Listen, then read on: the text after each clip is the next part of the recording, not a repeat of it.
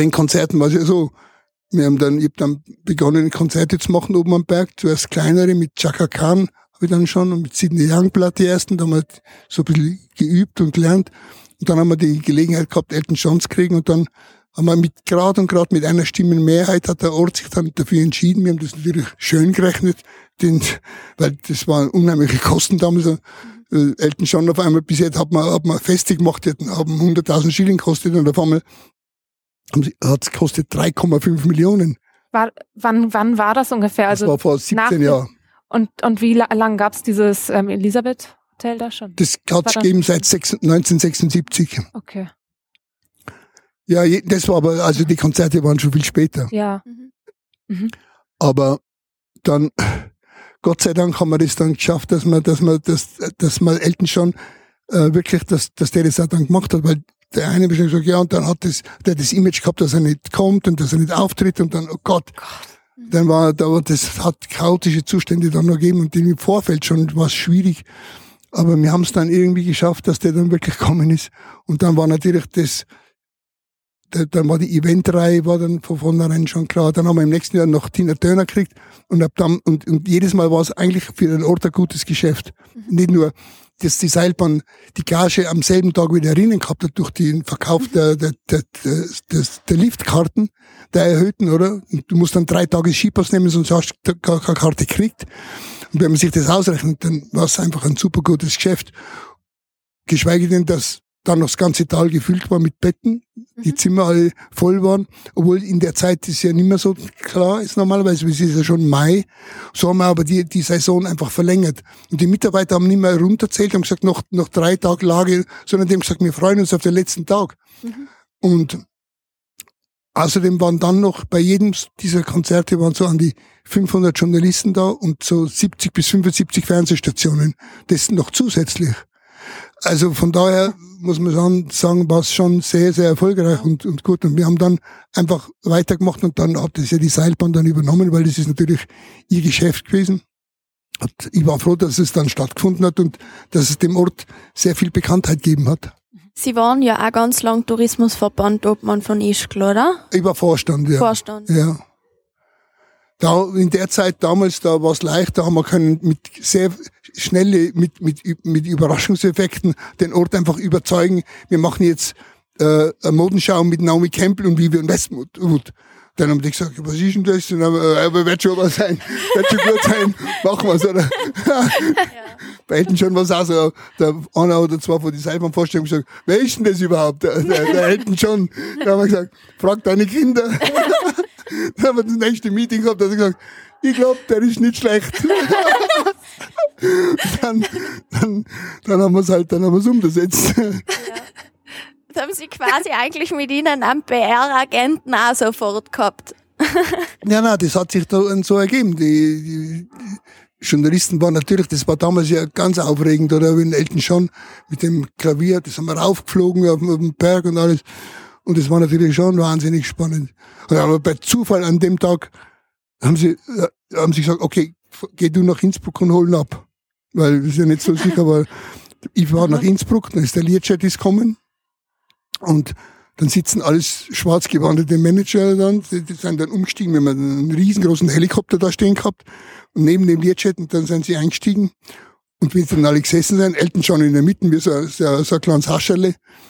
Und dann hat der Pilot zu mir gesagt, du, heute ist der einzige Tag in der ganzen Saison, wo wir nicht fliegen können, weil es Nebel hat. Dann sage ich, sag mal bitte das nicht. Wenn ich jetzt nicht mit Eltern schon heimkomme, und ich habe schon gemerkt, wenn, wenn wir da lang rumtun, dann steigt die aus, geht rum und fliegt heim, weil der kennt doch keine Gnade.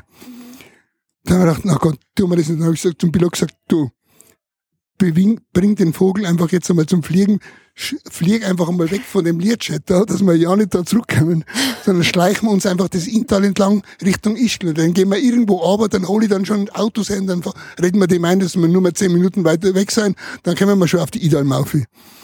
Dann sind wir geflogen, dann sind wir das Inntal entlang gekommen. Es war wirklich gerade und gerade, dass wir immer gerade so um die Wolkenbänder rumgeflogen sind. Da sind wir wirklich bis ich gekommen, aber dann nicht mehr weiter. Da war es dann Ende. Dann wir müssen unten dann stehen bleiben und dann müssen dann mit dem Auto nach eineinhalb Stunden nach oben fahren. Der, der hat immer gedacht, die kriegen einen Vogel, wie sie, wie sie gesagt haben, warum, wo, wo ist denn die Bühne dann? Ich habe gesagt, ja, die Bühne, die kommt gleich, kommt gleich. Und das war immer noch eine Stunde. Mhm. Und dann sind wir von hinten dann, äh, haben wir dann hingefahren und dann ist er Elton John geht dann raus, hat immer das Publikum noch nicht gesehen, weil es so neblig war, geht aber her und die Musiker haben schon gewartet auf ihn und er, er geht in die Tasten von dem Klavier und spielt seinen ersten Song und wie ein Wunder geht auf einmal der Nebel weg und die Sonne kommt raus. Und die Leute sind sich um einen Arm gefallen, alle haben Tränen in den Augen gehabt und haben sich haben gesagt, das ist der göttlichste Tag aller Zeiten. Das war dann so ein Zufall, dass das alles so passt hat. Was ist mit dir in dem Moment passiert? Ja, Bist dachte, oh Gott, ist das toll. Jetzt, jetzt Elton John spielt und die Sonne kommt raus. Dem, wo du jetzt niemals dachtest, weil alles Nebel war. Ja. Konntest du schlafen in der Nacht? Wahrscheinlich nicht, das war, das war wild. Weil, klar, meine, meine Kollegen haben gesagt, wir haben sie immer gesagt, dass das nicht, dass das nicht geht. Wir haben sie immer schon gewusst, dass das nicht, dass das ein totaler Blödsinn ist, weil der kommt ja nicht und den bringst du nicht her und so.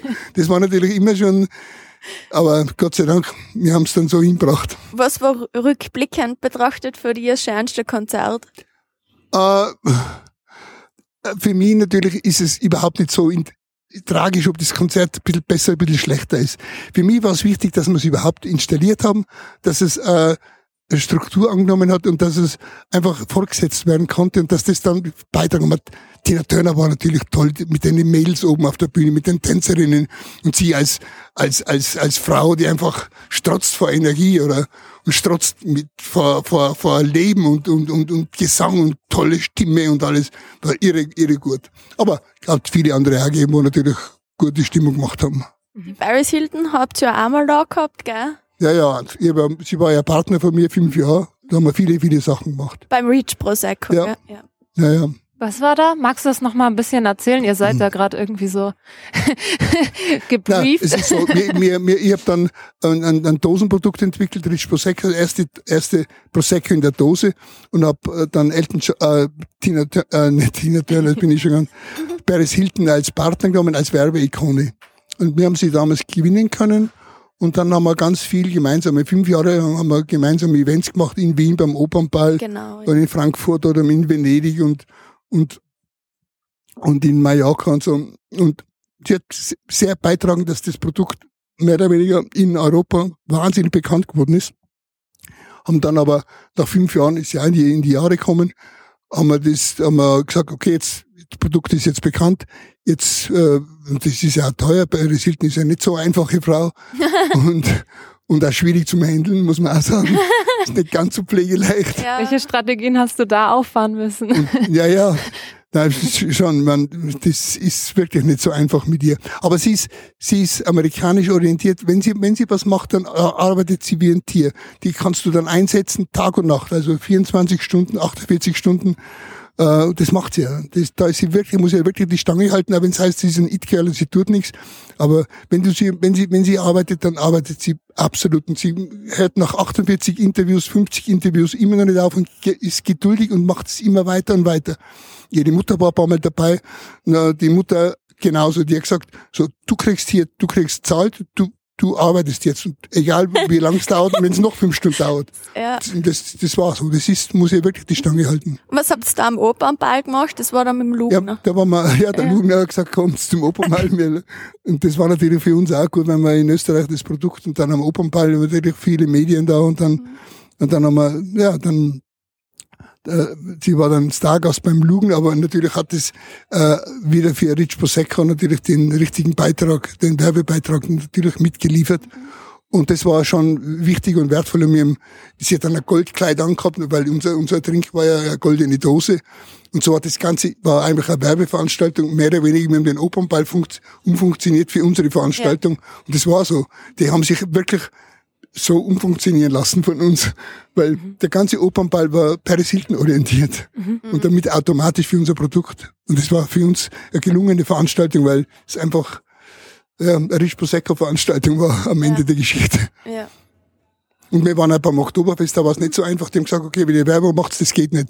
Mhm. Wir haben es dann aber trotzdem einen Weg gefunden, dass wir, dass wir dann trotzdem zum Oktoberfest gehen haben können. Und was war sonst noch ein Meilenstein für Sie in die letzten Jahrzehnte? Ah, es gibt, äh, es hat so viele Meilensteine gegeben. Haben, äh, was für mich Neuland war, ich meine, alle anderen Dinge, die, die haben wir immer so pragmatisch abgehandelt und waren dann äh, natürlich immer wieder zukünftig, aber ein Projekt haben wir dann gesagt, okay, Film gehört auch zu den Medien und zu unserer ganzen medialen, zum medialen Auftritt. Äh, wie kann man denn uns einklinken? Weil ich finde es ganz wichtig, ein Ort, der sich, sollte sich mit Film auseinandersetzen.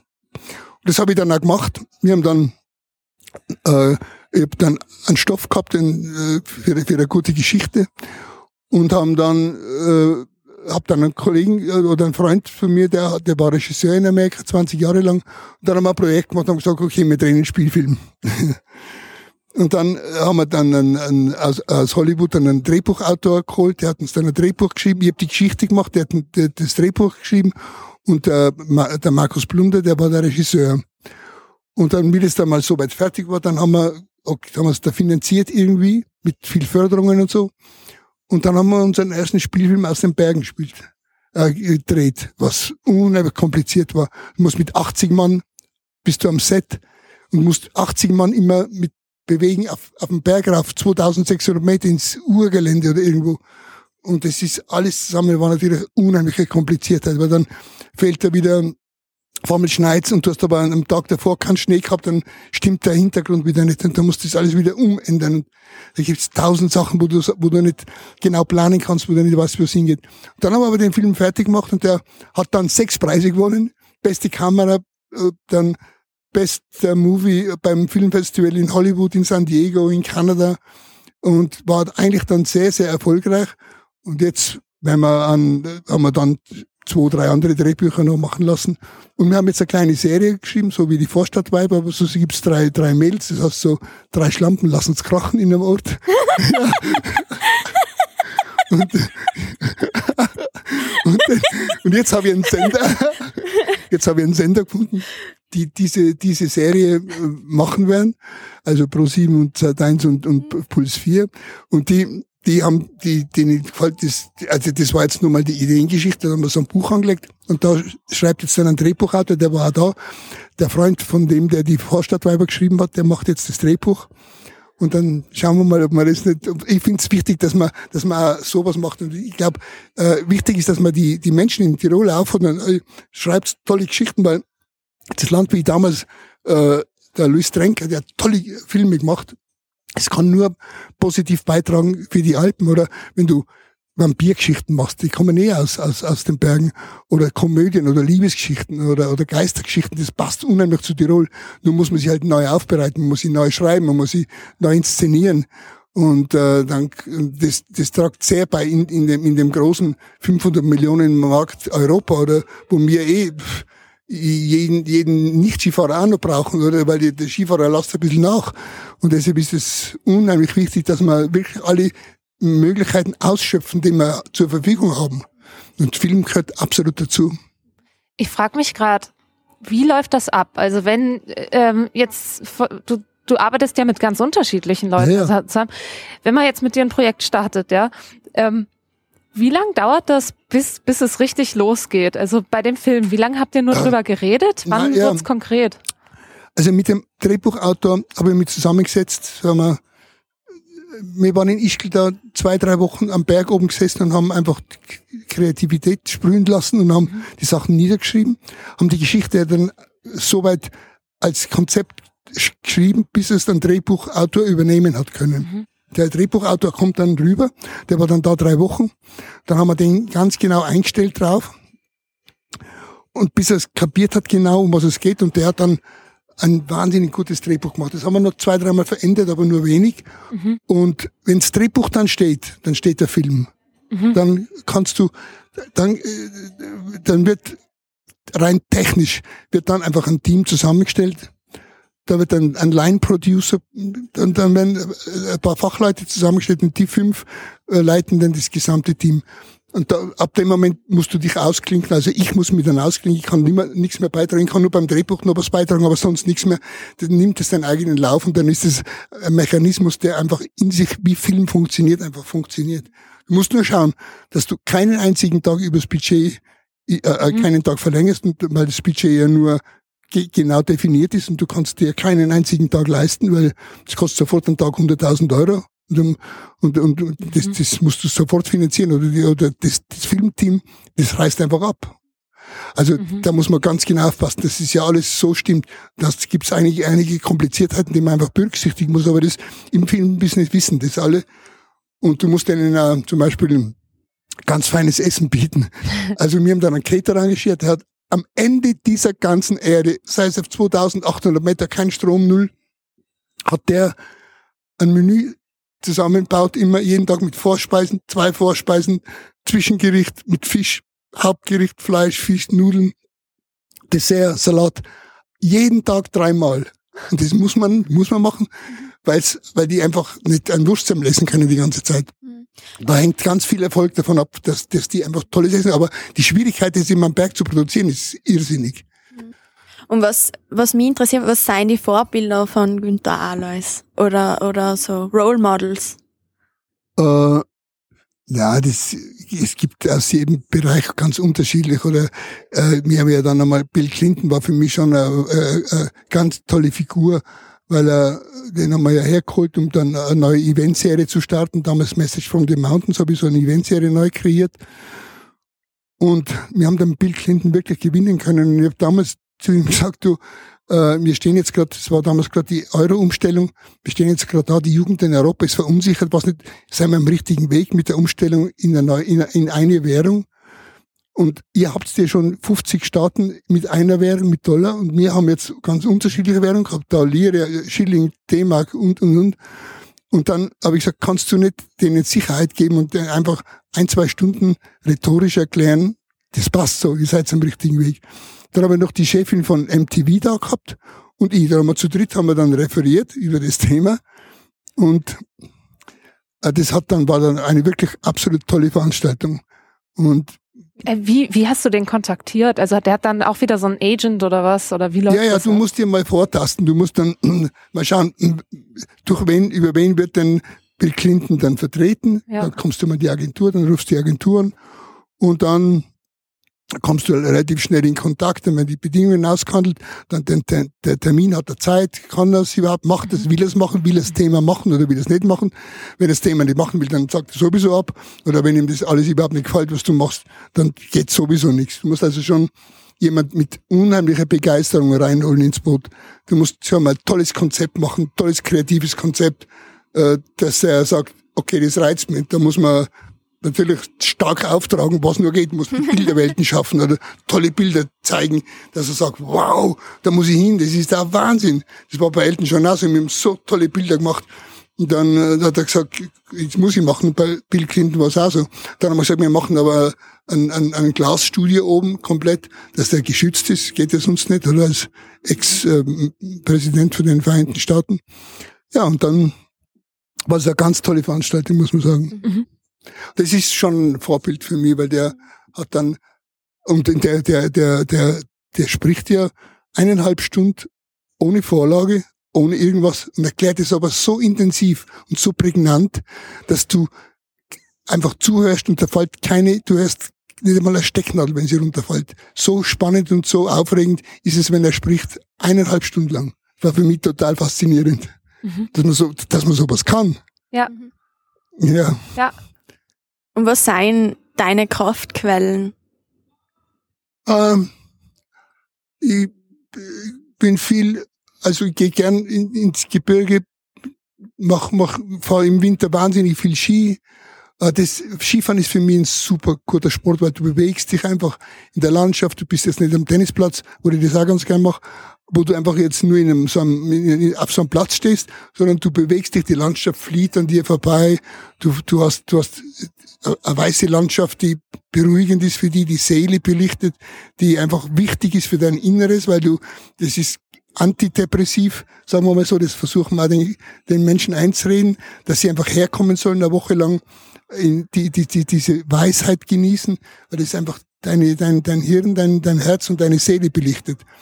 Und Skifahren ist einfach toll. Dann bin ich im Sommer bin ich relativ viel in Mallorca, habe einen Betrieb dort. Und äh, Mallorca ist, ist, ist, ist eine tolle Stadt. Palma ist eine tolle Stadt und die Insel ist super, hat jetzt immer mehr Qualität.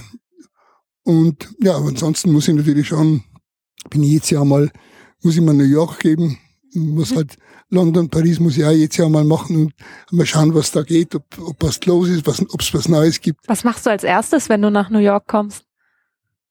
Ja, ich, ich gehe mal am Abend fein essen in einem tollen Lokal. Na, aber ich schau dann, ich, gehe schon immer ins Natursystem, eben ins MoMA und gucken heim und schauen immer, was machen sie alles aber nicht nur, sondern ich bin da ganz viel in der Second, Third, Fourth Street, da sind die ganzen Galerien, die ganzen kleinen Cafés, die ganzen Leute, die ganzen Kreativen, die ganzen Wilden, die ganzen neuen Ausstellungen sind da und äh, da, da quirlt's mhm. einfach und es ist toll, die ganzen Schwarzen, die irgendwas malen, hupfen, rumtun, Musik spielen, irgendwas. Und das ist auch ganz interessant, wenn du zu, zu, zu, durch so neue Straßen oder so, so Straßen gehst, wo einfach so junge, kreative, ganz unterschiedliche Leute sind. Da kannst du so viel lernen. Da, schaut, da siehst du aus einem ganz eigenartigen Blickwinkel, siehst du manchmal Dinge, die kannst, da sagst du, das könnt ihr eigentlich irgendwie umsetzen oder so. Und ich habe damals auch einen, einen, Maler, einen Straßenmaler äh, gesehen, da habe ich gesagt, hey, der, der malt irgendwie ganz eigenwillige Bilder. Da habe ich zu ihm gesagt, der ja, aber hat dann nichts, hat, hat nichts verkauft. Dann habe ich gesagt, du, ich kauf dir, sagen wir, 100 Bilder ab. Mach einen guten Preis. dann haben wir irgendwie, haben wir dann einen Deal gemacht. Dann habe ich von dem ganzen Satz Bilder gekauft. Ich glaube, sechs, sieben, acht Jahre bei mir liegen lassen und auf einmal haben wir dann umbaut, das Hotel zum Art Hotel. Und auf einmal haben wir die Bilder wieder gefunden, haben wir sie wieder rausgeholt und jetzt haben wir sie super verwenden können. In allen Zimmern hängt jetzt ein Bild von dem New Yorker Künstler. Mhm was cool. super war, ja. ja. Und, und, tolle Bilder. Mhm. Mhm. Aber, aber jetzt nicht jetzt vom Preis her nicht so ein Aufwand. Mhm. Aber da steckt ganz viel dahinter, wenn man, wenn man das Bild jetzt sieht und wenn man, wenn man ein bisschen was den Hintergrund kennt. Mhm.